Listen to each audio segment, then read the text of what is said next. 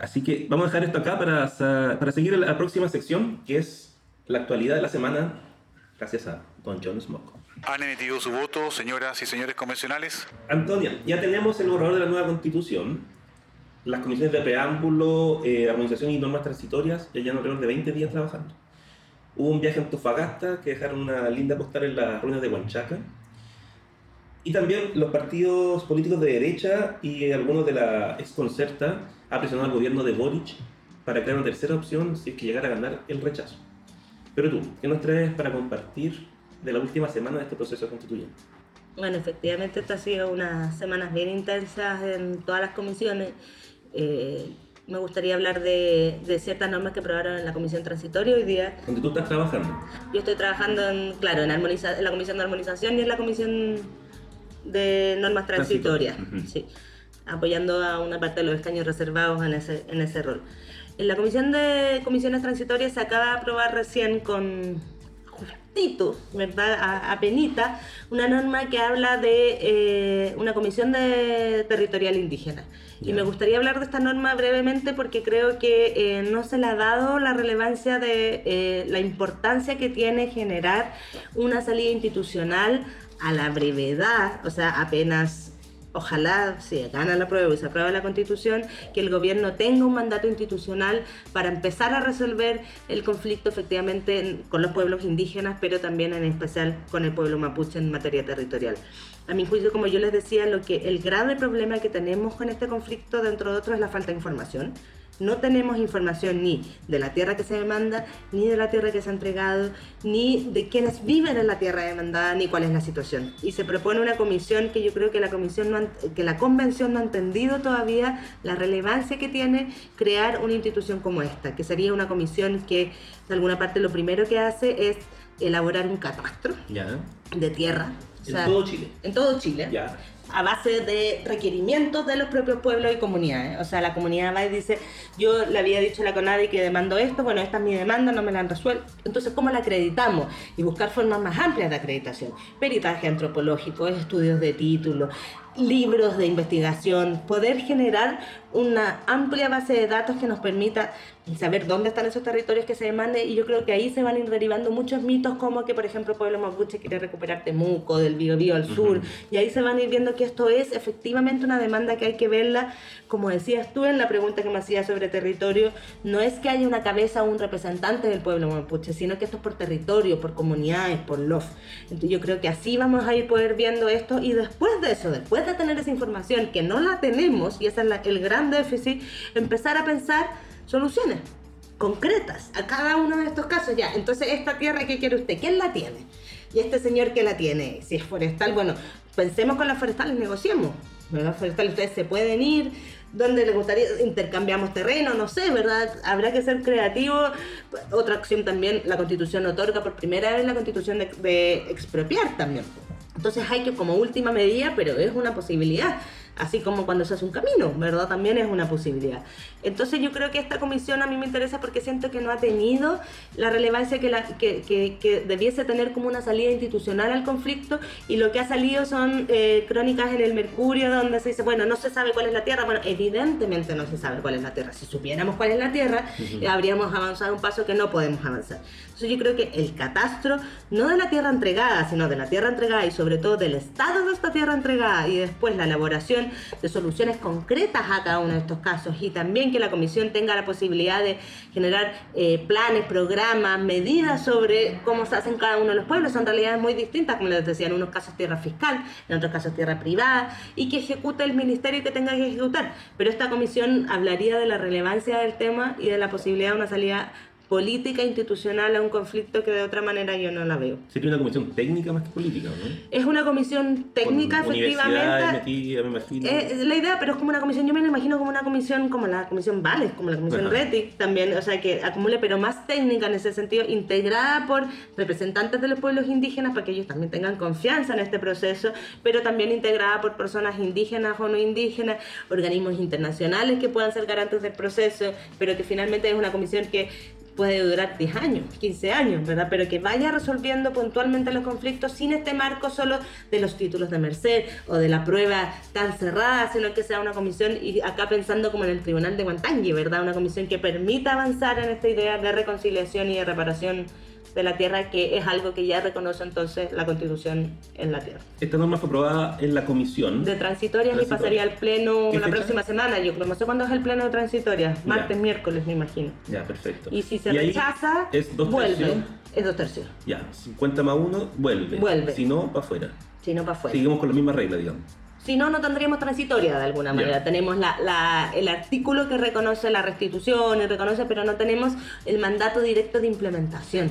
Y yo creo que eso es súper importante. O sea, acá yo sé que todo se tiene que implementar, pero esto no es tan complejo implementarlo. Es un tema de muy difícil solución, pero requerimos tener no un plan, no sé qué, sino un mandato directo al Ejecutivo para que instale esto en algún lugar, en algún ministerio y empiecen a resolver sobre todo los graves problemas de información que yo son los que creo que acá generan estas brechas, no solo en tierra, sino también en seguridad, en, un montón de cosas, pero en este caso en materia de territorial. Y sacando la calculadora o el abaco político, ¿cómo crees que van a estar los números? Es que yo creo que, claro, yo... yo sí, yo creo que vamos bien, probablemente hay que ver, ojalá que sea una norma que no, que no se devuelva, como decimos nosotros, pero...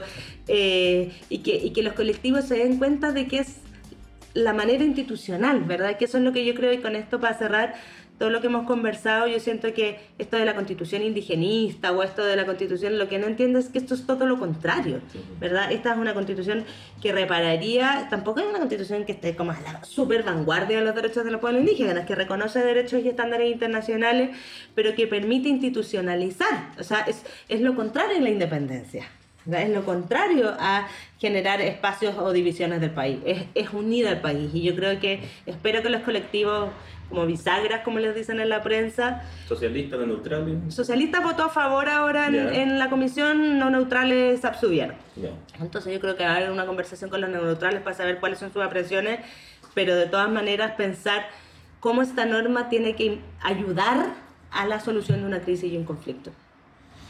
Gracias Antonia, esa ha sido la actualidad de la semana que trajo Antonia. Finalizada la votación. Y bueno, ahora les dejamos, vamos a hacer un respiro musical con eh, un grupo que se llama Barrio Lumbanga, que vamos a escuchar la misma canción del mismo nombre, Barrio Lumbanga, que es música afrochilena de Arica. Barrio Lumbanga, barrio pecaminoso, barrio Lumbanga de enero bullicioso.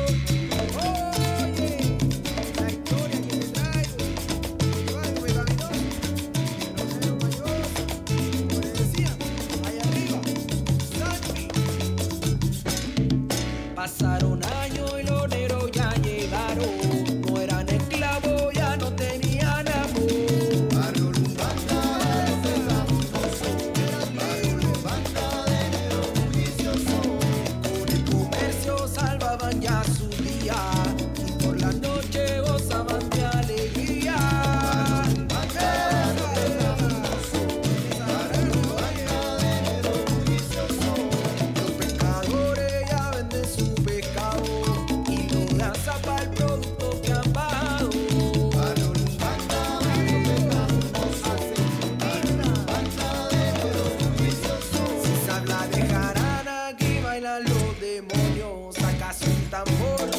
tambor,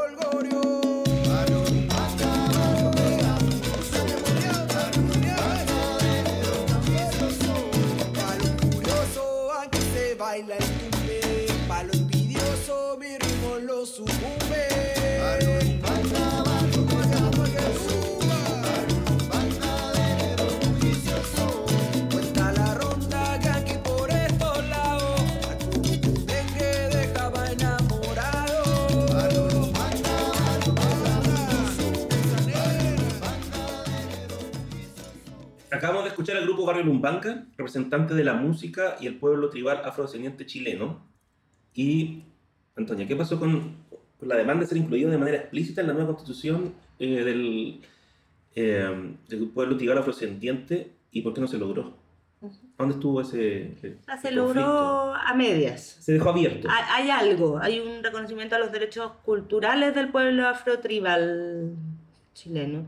Sin embargo, se rechazaron un montón de cosas, se rechazó, bueno, los escaños reservados en el Congreso, tenían ciertas normas que con derecho a la autonomía eh, territorial, derecho a la autodeterminación y normas que asimilaban eh, a, a los derechos de los pueblos indígenas.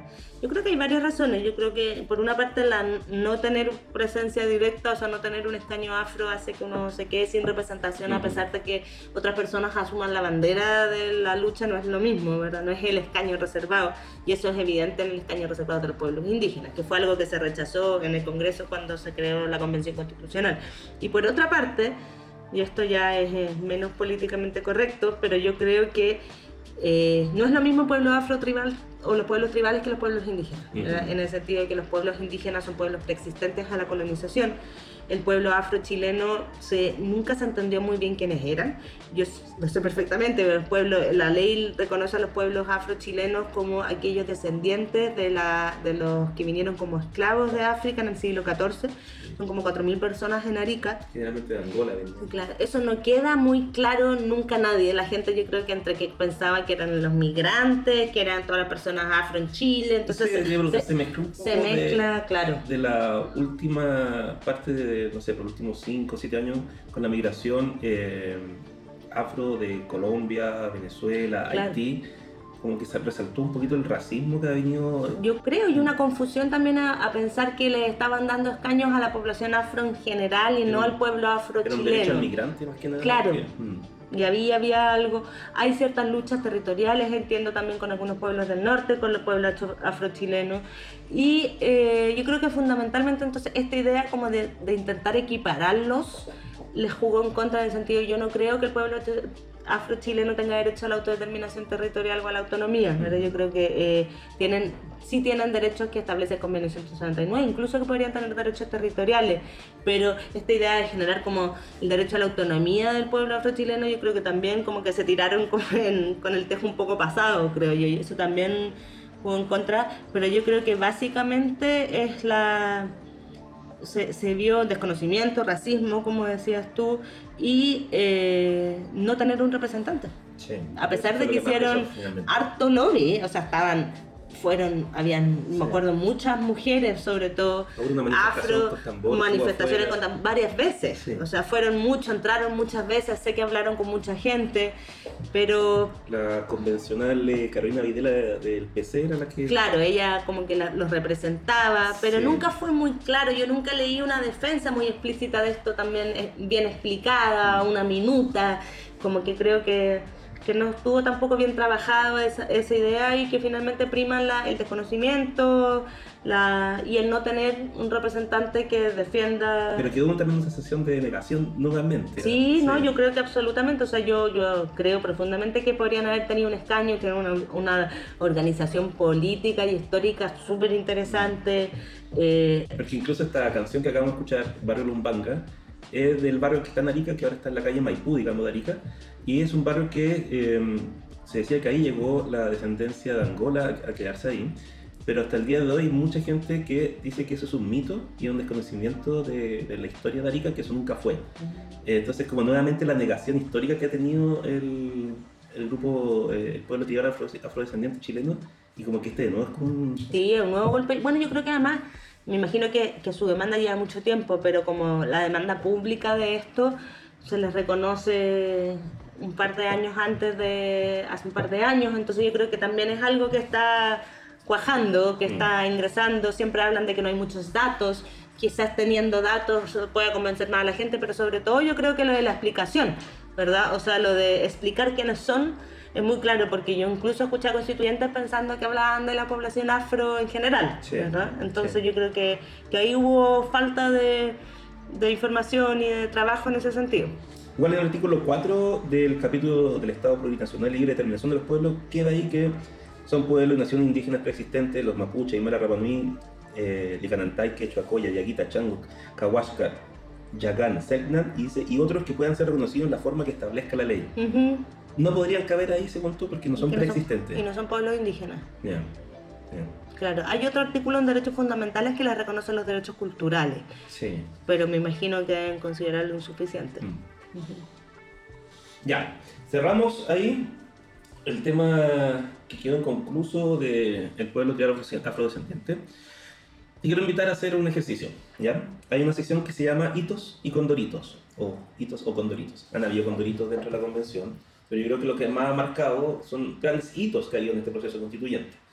Y tú como asesora de Tiara Aguilera has tenido que vivir, yo creo que día y noche, varias noches ahí durante el último año en el ex Congreso. Entonces, desde julio del año pasado, ahora, ¿qué momento resaltarías tú, para ti incluso, tu vida, tu experiencia, tu vivencia, como un gran hito que te hizo pasar este proceso constituyente? Oh, qué difícil. Eh, porque el otro día la, la Alicia Justinianovich decía que estaba cansada de vivir momentos históricos. Y es cierto, ¿verdad? O sea, como que ya hay, hay varios momentos súper emocionantes pensando en los hitos. Cuando, cuando aprobamos el Estado plurinacional fue súper emocionante. Cuando aprobamos la norma de tierra eh, fue brutal. O sea, sobre todo desde el pueblo mapuche, la emoción que tenían de una demanda como cumplida, de un sueño logrado. Súper bonito, súper emocionante ver como palabras que tú escribiste también ahí aprobadas, reflejadas, pero yo creo que así ya como en lo personal, cuando Ujú. aprobamos el artículo de Rapanui, creo que fue súper, súper emocionante también porque no sabíamos. Cuéntame ese día. No, no sabíamos si lo logramos, teníamos un Excel, siempre trabajamos con Excel de votos, pero no sabíamos, además que esta es una demanda que lleva uno, ¿verdad? En, en el caso es una constituyente, una asesora, tenemos un equipo que es la Mariela y Vicente, además que son clave, eh, cada uno por su lado, perdón. Y, eh, pero no sabíamos si lo logramos. Pues, la Tiare ahí habló uno con uno, llamando por teléfono a todos, derecha, izquierda, ya lo mismo tratando de explicar. Entonces no, pues, nos decían cómo vamos a decretar la independencia del pueblo de Rapa Nui. No es la independencia, es la demanda, explicar el acuerdo de voluntades. Me acuerdo que imprimimos copias del acuerdo de voluntades, se lo entregamos a todo el mundo. Además que justo antes, no sé si se acuerdan, pero el alcalde de Rapa Nui un par de meses antes había mandado piñas a la convención de regalo. Y nosotros no sabíamos y de repente nos llegaron claro nos llegaron 1500 piñas Sí, sin que nosotros supiéramos y la habíamos pedido. Entonces todo el mundo se acordaba de las piñas verdad porque Bueno, además Ladaña llegó con mucha albahaca también un día, me acuerdo. ah verdad Por también. el tema de la soberanía alimenticia. Sí, ¿no? sí, obvio, también otro día la soberanía alimentaria también hubo un puesto con unas frutas maravillosas, me acuerdo. Eh, pero entonces había una tensión que no sabíamos si lo íbamos a aprobar y fue ese día, no sé si se acuerdan, ese día en Santiago hace poco que llovió como no había llovido nunca Sí. y estábamos en la carpa de los asesores porque ahora nos pusieron como una carpa más grande, pero en ese minuto había una carpita abierta Bueno, ese día estuvieron hasta las tantas de la madrugada. hasta las tantas de la madrugada. Esta era la segunda vuelta que tenía el artículo, ya si se perdía, se perdía pa- para siempre, moría. ¿Cómo había sido la primera vuelta en números? Sacamos ciento... No, No. sacamos... mm, Pero estuvimos a punto, nos Sí, faltaron cinco. siete votos, siete votos. Estábamos al límite, le hicimos los hartos cambios y eso no... Era, era, estaba todo súper tensionado, la tierra estaba súper nerviosa, estábamos todos súper nerviosos y lo aprobamos. Entonces sacamos 113 votos. Ah, después ya de sobra. Sí, de sobra, pero a último minuto finalmente. No sabíamos nunca, entonces de repente dos minu- diez minutos antes dice no sé quién dice que va a votar en contra y el nivel de estrés y de tensión y lo aprobamos y fue súper bonito, fue súper emocionante. ¿Qué día. votos te sorprendieron ahí? No, ya los teníamos todos conversados, eh, pero, pero claro, ahí ponte tu Arancibia votó a favor. Sí, me acuerdo de él, que él dijo una, una vez que él tenía una... Él tiene una relación una- especial, pero y él dijo que bueno, que, que ahora Rapa Nui estaba mucho más civilizada. Sí, nos reímos mucho sí. más, pero en ese minuto nos daba lo mismo las razones de Sí. por qué alguien votara por la norma. Lo importante es que votaran. Sí. Dame tu voto.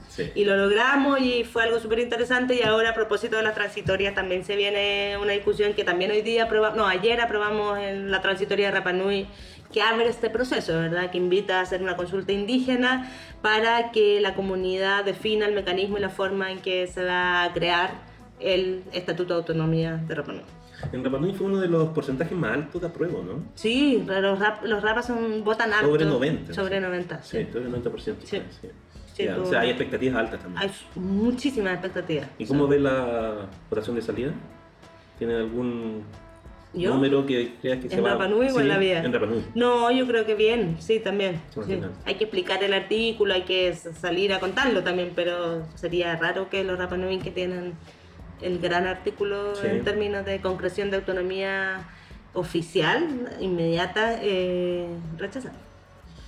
Gracias Antonio por compartir esa experiencia. Está un día especial de una asesora con su norma en particular del pueblo Rapa Nui. ¿Les parece, Diego, Antonia, que pasemos a la siguiente sección y le demos eh, la voz a la calle? ¿Qué dice mi gente? Antonia, esta es una sección. No sé si has escuchado el programa. Di la verdad, ¿sí o no? No. No, ya, te cuento.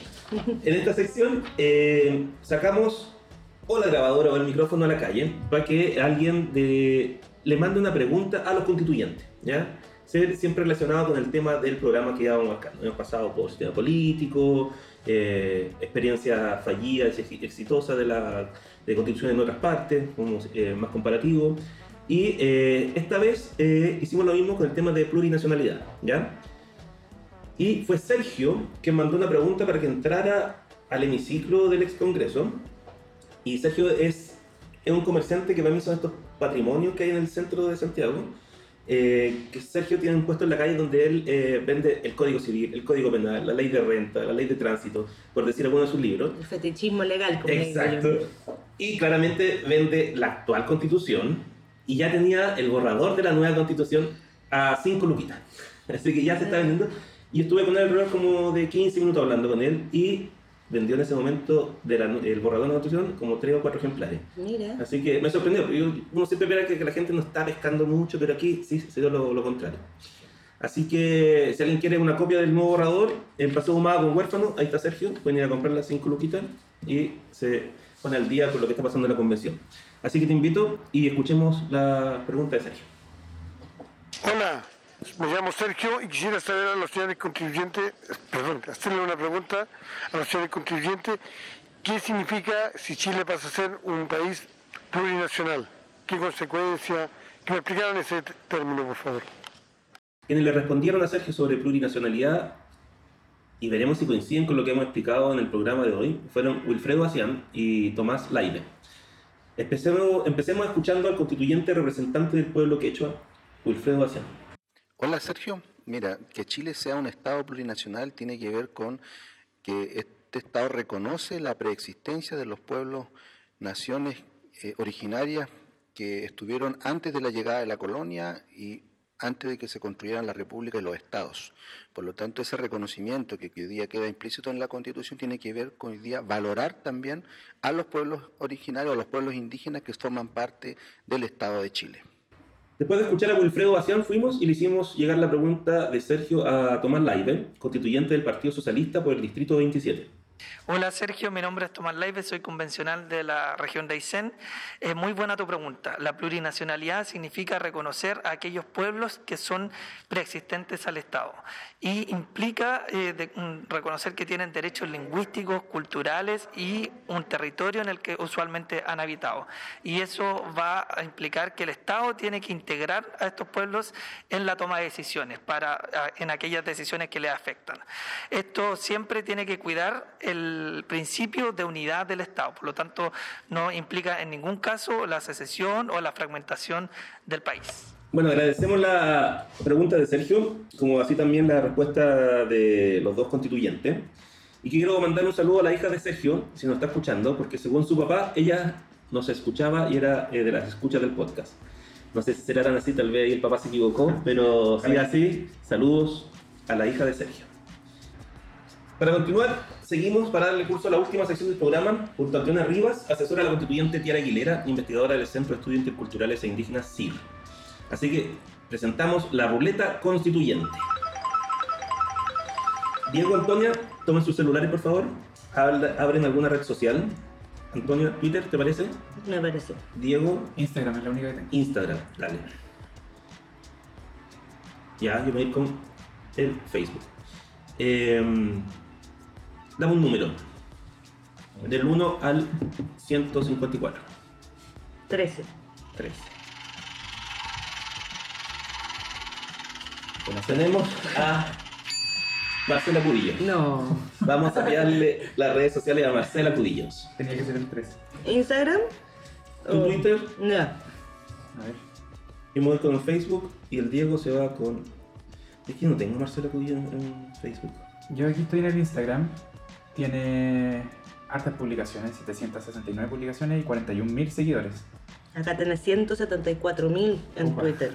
Alto alcance. Harto. Tiene la mejor foto es con el perro. Porque bueno, claramente no es muy eh, favorable a la. Ah, mira. ¿Qué perro tiene? ¿Sí? Parece como un bulldog.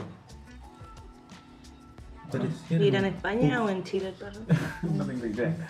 ¿Encontraron pega ya o no? Sí. ¿Sí? ¿Él? ¿Él? Sí, pues es un puestazo, ¿no? ¿El quién? El señor esposo eh, Alamán. Sí, pues, sí, me acuerdo que pidió permiso para viajar en un momento a la, a Claro, la estuvo, mesa. estuvo ahí un tiempo. Ya le están haciendo una cu- Mira, yo estoy viendo uno que dice, Chile no puede tener una constitución racista. Sí. La constitución de la convención sí lo es. La igualdad ante la ley ha sido una de las grandes conquistas en el mundo libre.